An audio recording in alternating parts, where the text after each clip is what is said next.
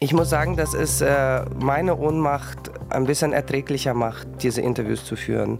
Weil die Leute dort drüben reduziert auf das Überleben so stark und mutig sind, dass es mir auch Hoffnung gibt, dass wir diese Zeit überstehen werden und es irgendwann den Aufbau der Ukraine gibt und wir nicht alle gebrochen daraus kommen. News Junkies. Verstehen, was uns bewegt. Ein Podcast von RBB24 Inforadio. Hallo und herzlich willkommen zu einer neuen Folge der News Junkies. Die News Junkies, das sind wir, Henrike Möller und Christina Fehmöbus. Und heute ist Donnerstag, der 23. Februar 2023. Morgen ist es genau ein Jahr her, dass Russland die Ukraine angegriffen hat. Ein Jahr voller Zerstörung und Leid und auch ein Jahr, das die Welt komplett verändert hat. Russland hat eine große Offensive gegen die Ukraine gestartet. Seit der vorigen Nacht rücken Truppen auf mehrere Landesteile vor. Das war ein Ausschnitt aus der Tagesschau vom 24. Februar 2022. Henrike, kannst du dich da noch an den Tag erinnern? Also, wie hat sich das damals für dich angefühlt, als du die News gehört hast? Weißt du das noch? Ja, also ich war damals in Österreich im Urlaub und ich weiß noch, ich saß da, also muss dir vorstellen, so traumhafter Blick auf die die Berge und dann diese mhm. Nachricht. Und ich wollte das erstmal gar nicht richtig wahrhaben. Also irgendwas in mir hat sich dagegen richtig gesträubt. Krieg in Europa so nah, das war einfach undenkbar für mich. Eiskalt ist es mir den Rücken runtergelaufen bei dieser Nachricht. Also da ahnte man schon, okay, das ist jetzt eine Nachricht, die verändert alles. Ein Ende des Krieges ist jedenfalls nicht in Sicht. Wir haben im Podcast-Team heute ganz, ganz ähm, bewusst entschieden, ein solcher Tag ist nichts für uns, für eine nüchterne Politanalyse. Nee. Also es wird viel darüber gesagt und es wird auch schon viel darüber geschrieben und es werden viele schlaue Menschen das auch in Zukunft tun, aber wir wollten einen anderen Akzent heute setzen. Genau, wir wollen gucken, was macht das mit den Menschen, die diesen Krieg tagtäglich erleben müssen. Am Morgen fing die Bombardierung an, direkt in unserem Bezirk. Es wurden Nachbarhäuser getroffen, eine Tankstelle, alles brannte. Ich dachte, das wäre der letzte Tag meines Lebens. Es gibt einfach nichts. Kein Wasser, keine Elektrizität. Das ist schwer, unter solchen Bedingungen zu leben. Und von den 60 Menschen um uns herum sind nur sechs Menschen geblieben. Sie sind um die 90 Jahre alt. Sie wollten nicht. Ich fühle mich schlecht. Es tut mir leid, dass wir sie verlassen haben. Auch das Hündchen haben wir verlassen. Das waren einige Stimmen von Menschen aus der Ukraine. Gesammelt hat sie Natalia Jefimkina. Sie lebt in Berlin, ist aber in Kiew geboren und hat dort auch ihre ersten Lebensjahre verbracht. Nach der Nuklearkatastrophe von Tschernobyl zog die Familie erstmal nach Sibirien und in den 90er Jahren dann nach Deutschland. Ähm, Natalia, die arbeitet als Filmemacherin. Für uns vom RBB24 Inforadio hat sie mit vielen, vielen Menschen gesprochen, die in der Ukraine aktuell sind und Kriegstagebücher verfasst. So hat sie uns die individuellen Schicksale in der Ukraine auch näher gebracht. Und wir haben sie für die News Junkies zu uns ins Podcaststudio geladen. Was macht denn dieser Jahrestag, dieser traurige, mit dir persönlich eigentlich? Ist es jetzt ein Tag, den du mit einer gewissen Schwere beginnst oder, oder ist es irgendwie am Ende doch auch ein Tag wie jeder andere auch in den letzten zwölf Monaten? Das ist wahrscheinlich eher ein Tag wie jeder andere. Also jeder Tag ist schwer, wenn du weißt, dass es Krieg ist. Mhm. Also es, äh, ob das jetzt äh, ein Jahr ist oder ein Jahr und ein Tag oder zwei Monate. Ich glaube, die schlimmsten Wochen waren die ersten Wochen. Da hat man sich so unmächtig gefühlt und man hat das Gefühl, man versucht, sich daran zu gewöhnen, mit was, was, womit man sich eigentlich gar nicht gewöhnen kann. Du sagst, man versucht sich daran zu gewöhnen und hast für dein Projekt mit Freunden gesprochen, mit Verwandten, aber auch mit Menschen, die du vorher nicht gekannt hast. Hast du das Gefühl, die haben sich so makaber es klingt irgendwie an den Krieg ein Stück weit gewöhnt? Also wie resigniert sind die Menschen, ähm, mit denen du in Kontakt stehst und standst? Also sind äh, ganz oft äh, gar nicht äh, Freunde oder Verwandte von mir, sondern ich äh, lasse die Leute äh, zu mir kommen. Es ist sehr unterschiedlich, wer, wer mich erreicht oder ich sende so eine Anfrage raus und dann, wer sich meldet, den interviewe ich. Ich finde, dass die Geschichte von jedem erzählt werden muss, ob das jetzt ein junger, schwuler Mann in Odessa ist oder ähm, Tatjana, die in Mariupol ihr Kind nicht versorgen kann.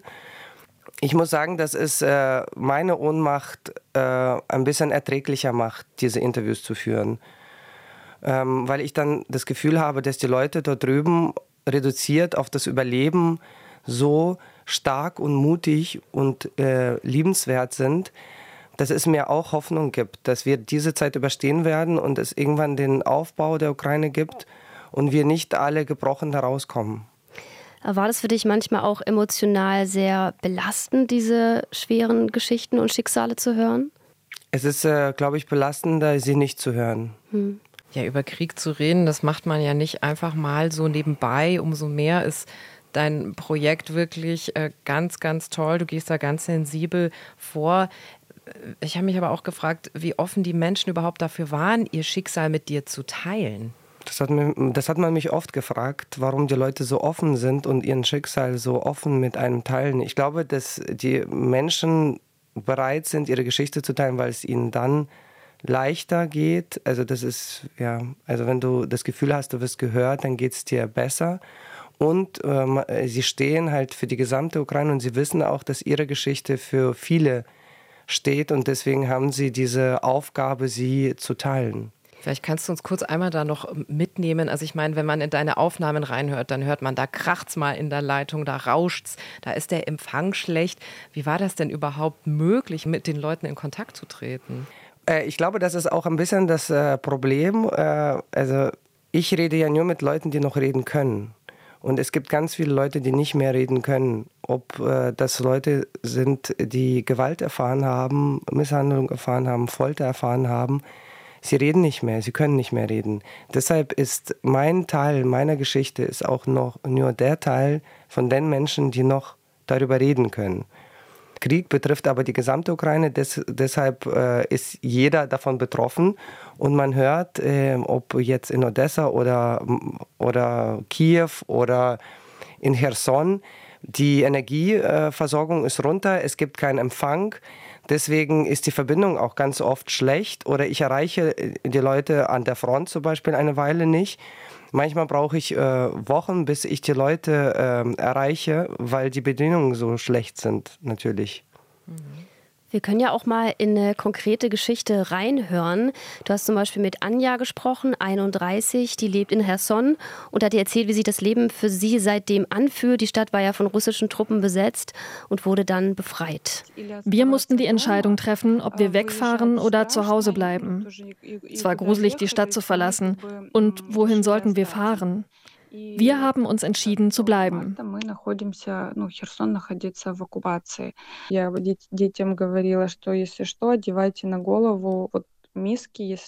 Und seit dem 2. März sind wir und ist Cherson okkupiert. Ich habe den Kindern gesagt, wenn was ist, dann haltet euch die Metallschüsseln über eure Köpfe. Als starker Beschuss anfing, haben sie sich versteckt und wussten, dass sie diese Schüsseln über die Köpfe halten sollen. Ich war so ruhiger, dass ich wenigstens irgendwas gemacht habe, falls es ins Haus einschlägt.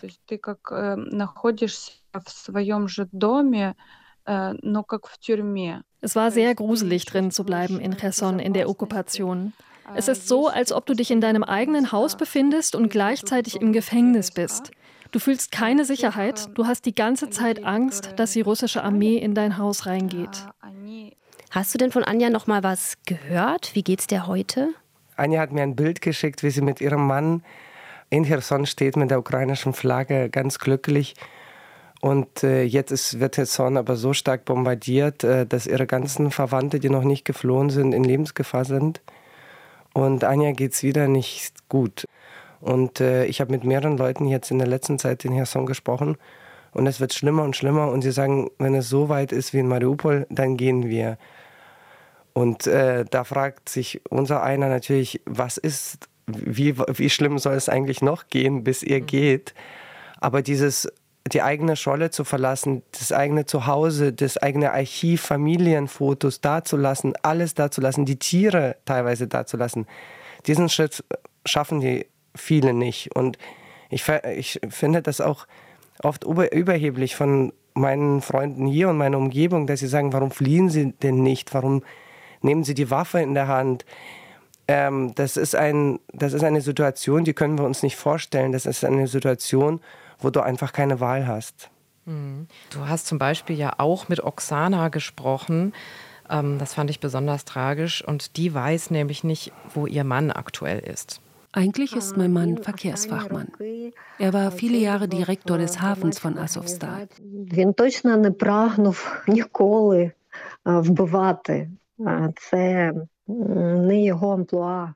Das ist kein Kriegsmensch. Es ist ein Mensch, der für den Frieden ist. Und er wollte niemals töten. Das ist nicht seine Art. Aber unsere Männer und unsere Frauen, unsere Menschen wurden einfach dazu gezwungen, sich zu verteidigen, ihr Land zu verteidigen, Nahestehende und ihre Häuser, vor allem nach dem, was wir in Mariupol gesehen haben. Відбулася процедура екстракшн. Відтоді ніякого зв'язку в мене з чоловіком не було. Mitte Mai fand die Operation zur Evakuierung statt und von da an hatte ich keinen Kontakt mehr mit meinem Mann. Ich habe überhaupt keine Informationen. Weißt du, ob sie mittlerweile was von ihm gehört hat? Oksana hat von ihrem Mann äh, nichts gehört. Äh, er ist in russischer Gefangenschaft und es gibt äh, überhaupt keinen Kontakt zu den Gefangenen, die in Russland sind. Und vor allem nicht bei solchen äh, Gefangenen wie Azov-Style-Gefangene. Äh, Ihr Mann ist äh, Zivilist gewesen, ein äh, Ingenieur, der eben in diese Azov-Style-Vereinigung ähm, oder Legion eingetreten ist. Und was dort passiert ist, ähm, das ist, äh, also das ist so unmenschlich, dass ich glaube, das war in einem in den letzten 50 Jahren haben wir nicht so eine schlimme Geschichte gehört, wie das, was in Azovstal passiert ist. Aber mein Herz sagt mir, dass er am Leben ist. Wir warten auf ihn. Gab es denn in den vielen Gesprächen, die du geführt hast und auch immer noch führst, auch mal überraschende Momente, irgendwas, was Leute dir erzählt haben, wo du dachtest, das hätte ich jetzt so gar nicht erwartet? Ich bin immer wieder überrascht von den Menschen, also wie stark sie sind und auch was sie für Durchhaltevermögen und wie viel Humor sie auch haben, dass sie immer wieder lachen in den Aufnahmen. Ich habe mit einer Frau in Herson gesprochen und sie hat mir erzählt, dass, äh, dass weil ich habe mich immer gefragt, warum so viele Zivilisten gequält wurden. Warum es nicht um die Armeeangehörigen ging, sondern warum es diese Folterkammern auch für die Zivilisten gab. Und das hat mich sehr überrascht, als sie gesagt hat, dass sie ja die Leute ausfindig machen wollten, die in der Stadt Geld haben, um auch sich zu bereichern. Das war mir überhaupt, also so weit habe ich überhaupt nicht gedacht. Also überhaupt ist dieser Krieg, es trifft auf so viel Gewalt und so viel, ähm, so, so viel negatives menschliches Dasein, dass es einen schon fassungslos macht. Wie kann man sich Alltag im Krieg überhaupt vorstellen? Was ähm, haben dir da die Leute erzählt? Alltag, ich glaube, dass jeder Mensch anpassungsfähig ist. Und wenn du den Alltag hast, äh, den die Ukrainer haben, pa äh, passen sie sich auch dem an. Ja, ich weiß zum Beispiel nicht, wie die Leute da, also ich, ich kann es mir bildlich einfach nicht vorstellen. Gehen die Leute jeden Tag trotzdem zur Arbeit, einkaufen, ganz normal an den Spielplatz? Also in Cherson sieht der ganz normale Tag zum Beispiel aus, dass äh, man mit dem Hund zum Beispiel spazieren geht, wenn es nicht kein Bombenalarm geht, äh, dann versucht man äh, humanitäre Hilfe zu bekommen, dann rennt man wieder vom Bombenalarm weg, dann versucht man wieder seinen Hund auszuführen. Arbeit gibt es nicht. Also es ist äh, schon ein sehr veränderter Alltag äh, und es gibt äh, kaum noch Leute, Ärzte, die geblieben sind, kaum noch Veterinäre, die geblieben sind. Alles ist wahnsinnig teuer. Also wie die Leute überhaupt finanziell über die Runden kommen, das ist mir auch suspekt. Natalia Jefimkina war das. Sie ist eine Filmemacherin mit ukrainischen Wurzeln und sie hat mit Menschen über das Leben im Kriegszustand gesprochen. Ihr könnt übrigens die Stimmen aus der Ukraine, die sie gesammelt hat, auch auf rbb24.de nachhören in voller Länge. Wir wollen ja heute vor allem auf die individuellen Schicksale von Menschen gucken. Und natürlich ist das Leid in der Ukraine absolut nicht vergleichbar mit dem in Russland. Es ist furchtbar, was da in der Ukraine passiert, aber es gibt eben auch die andere Seite. Und was macht der Krieg mit den Menschen aus Russland? Genau, zum Beispiel gibt es ja ganz viele Männer, die an die Front geschickt worden sind. Väter, Söhne, Brüder. Was seine Nachrichten so oft ganz nüchtern heißt, Russland erleidet im Ukraine-Krieg weitere Verluste. Das sind Menschen, die da sterben. Da stecken mhm. Menschen dahinter, Familienangehörige. Auch viele Russen sterben in Putins Krieg. Die Angaben von Kriegsparteien können ja nicht immer unabhängig geprüft werden, aber der ukrainische Generalstab, der hat zum Beispiel jüngst angegeben, dass durchschnittlich 800 russische Soldaten sterben, und zwar täglich. Das ist ja echt eine hohe Zahl. Das ist aktuell so viel wie in der Anfangsphase des Krieges. Es gibt auch Männer, die vor dem Wehrdienst geflüchtet sind. Ähm, Grigori zum Beispiel. Er ist 28 Jahre alt und nach der Teilmobilmachung aus Moskau geflohen. Und er hat mit unseren Podcast-Kolleginnen und Kollegen von Alles ist anders, Leben mit dem Krieg gesprochen. Als der Krieg angefangen hat, habe ich gesagt, wenn es eine Mobilmachung gibt, haue ich ab oder gehe in den Knast. Ich werde keine Ukrainer abknallen, unter keinen Umständen. Jetzt bin ich weg und es wird Menschen geben, die sagen, ich sei ein Verräter. Okay, solche Worte verletzen mich nicht. Aber eine Kugel, die tötet. Und diese Kugel werde ich nicht abfeuern. Ja, Greg ist also absolut gegen Krieg, will nicht selber kämpfen. Wo ist er eigentlich jetzt? Ja, er ist zwischendurch nach Armenien geflüchtet und nach ein paar Monaten ist Greg dann nach Dubai gegangen und jobbt da in einer Immobilienfirma, um Geld zu verdienen. Aber auch dorthin verfolgt ihn der Krieg, wie er unseren Podcast-Kollegen erzählt hat. Чувство непрерывного марафона. Er sagt eben, dass es ein nicht enden wollender Marathon sei. So fühlt es sich an. Bei der Arbeit muss er immer weitermachen. Das Leben hört ja einfach nicht auf für ihn. Er darf nicht apathisch werden, sagt er, nicht einfach sich hinsetzen, monatelang trauern, verzweifeln. Aber wenn er diesen Marathon läuft, sagt er, dann nehmen einem die Sorgen um den Krieg noch zusätzlich Kraft weg. Man kann manchmal den Moment genießen, hat er gemeint, wenn er zum Beispiel irgendwo nett zu Mittag ist, in einem Café sitzt. Aber unter unterbewusst weiß er immer, dass irgendwo in der Ukraine etwas Schreckliches passiert und er jeden Moment eine Nachricht bekommen kann, die ihn komplett runterzieht. Und wenn es mal ein paar Tage keine schlimmen Nachrichten aus der Ukraine, aus Russland gibt, dann freut er sich sogar, hat er gemeint, weil dann kann er zumindest ein bisschen durchatmen. когда ну, какое-то затишье происходит, когда ничего не происходит несколько дней, никакой информации новой нет. как бы я радуюсь, потому что, знаешь, такая передышка в каком-то смысле. Greg hat auch erzählt, dass es natürlich auch Spannungen innerhalb der eigenen Familie gibt, zwischen denen, die Putins Angriffskrieg unterstützen und denen, die, so wie er, dagegen sind. Ja, jetzt gibt es ja die einen, die gehen, aber es gibt auch andere, die bleiben. Und das, obwohl es schwierig ist, öffentlich eine andere Meinung zu äußern, als die, die der Kreml-Politik entspricht. Boris Wisniewski ist ein relativ bekannter Oppositionspolitiker aus St. Petersburg und er ist seit mehr als 30 Jahren politisch aktiv. Für ihn kommt es trotz allem nicht in Frage, Russland zu verlassen. Sie können nur dann ein russischer Politiker sein, wenn Sie in Russland bleiben. Sie müssen sehen und fühlen, was die Menschen denken, es selbst spüren. Und Sie müssen sich bemühen, die Probleme derer zu lösen, die Sie hier politisch vertreten. Das alles ist aus der Ferne nicht möglich. Ja, Boris Wisniewski ist da aber wohl schon eine Ausnahmeerscheinung. Viele Oppositionelle sind entweder gegangen oder sitzen im Gefängnis. Also für all jene Leute, die mit Putins Politik nicht einverstanden sind, ist es auf jeden Fall, das muss man festhalten, gefährlicher geworden, sicher auch belastender geworden seit dem russischen Angriffskrieg. Ja, wie blicken eigentlich die Ukrainer auf die Leute in Russland? Das wollten wir zum Schluss noch von Natalia Jefimkina wissen. Hat sie in ihren Gesprächen mit Ukrainerinnen Russlandfeindlichkeit gespürt, einen Hass oder haben die Ukrainer gerade einfach andere Sorgen? Also ich äh, kriege da, ich äh, rede ja Russisch. Mhm. Und äh, also ich bin aus Kiew, bin aber mit zwölf nach Deutschland ausgewandert und spreche mit meinen Kindern und äh, mit den Menschen auch Russisch. Und es ist schon sehr auffällig, dass die meisten Menschen ukrainisch jetzt reden in der Ukraine, was schön ist, aber was natürlich mit dem Krieg zu tun hat. Und äh, die Menschen haben Russland aufgegeben. Die haben aufgegeben, dass die Menschen dort aufstehen und was verändern wollen. Sie sehen keine Reue bei den Russen. Und das ist ganz schlimm für viele Ukrainer, dass sie das Gefühl haben, dass es von der russischen Seite, von den russischen Menschen wenig Reue gibt. Mhm. Auch bei den Soldaten. Also da, ich schneide gerade einen Beitrag und da sagt der Armeeangehörige, er sagt, ähm, ich habe mit so vielen Soldaten gesprochen und es gab keinen einzigen, der bereut hat, äh, dass es ein Über oder überhaupt ausgesprochen hat, dass es ein Überfall ist.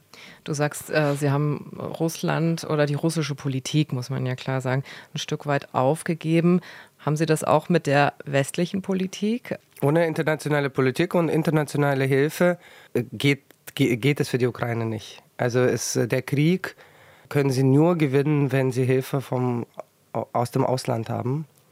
Deswegen spielt äh, die europäische Politik und die amerikanische Politik eine sehr große Rolle in den Gesprächen von den Menschen, weil sie wissen, ohne die Hilfe schaffen sie es nicht. Und äh, sie erwarten keine menschliche Hilfe, aber sie erwarten eine finanzielle oder eine Hilfe in Form von Waffen. Hier sagen die Leute ganz oft, ja, Waffen, das ist immer schlecht und Waffen töten. Aber wir wissen, was in den okkupierten Gebieten waren und alle Ukrainer wissen, was dort passiert ist, wie Bucha aussieht, wie Sum aussieht, Tschernigow aussieht. Und deswegen ist es für die Ukraine unglaublich wichtig, dass das Ausland ihnen hilft. Wie blicken die Ukrainerinnen und Ukrainer, mit denen du gesprochen hast, denn in die Zukunft, vielleicht in die nahe Zukunft? Was sind da ihre Ängste oder auch Hoffnungen? Die Hoffnung ist, dass es ganz bald vorbei ist. Von hier auch. Also alle geflohenen Frauen, die hier sind mit ihren Kindern, wollen nach Hause. Mhm. Und äh, das ist ganz, ganz schwer für alle, aber auch für die, die hier sind.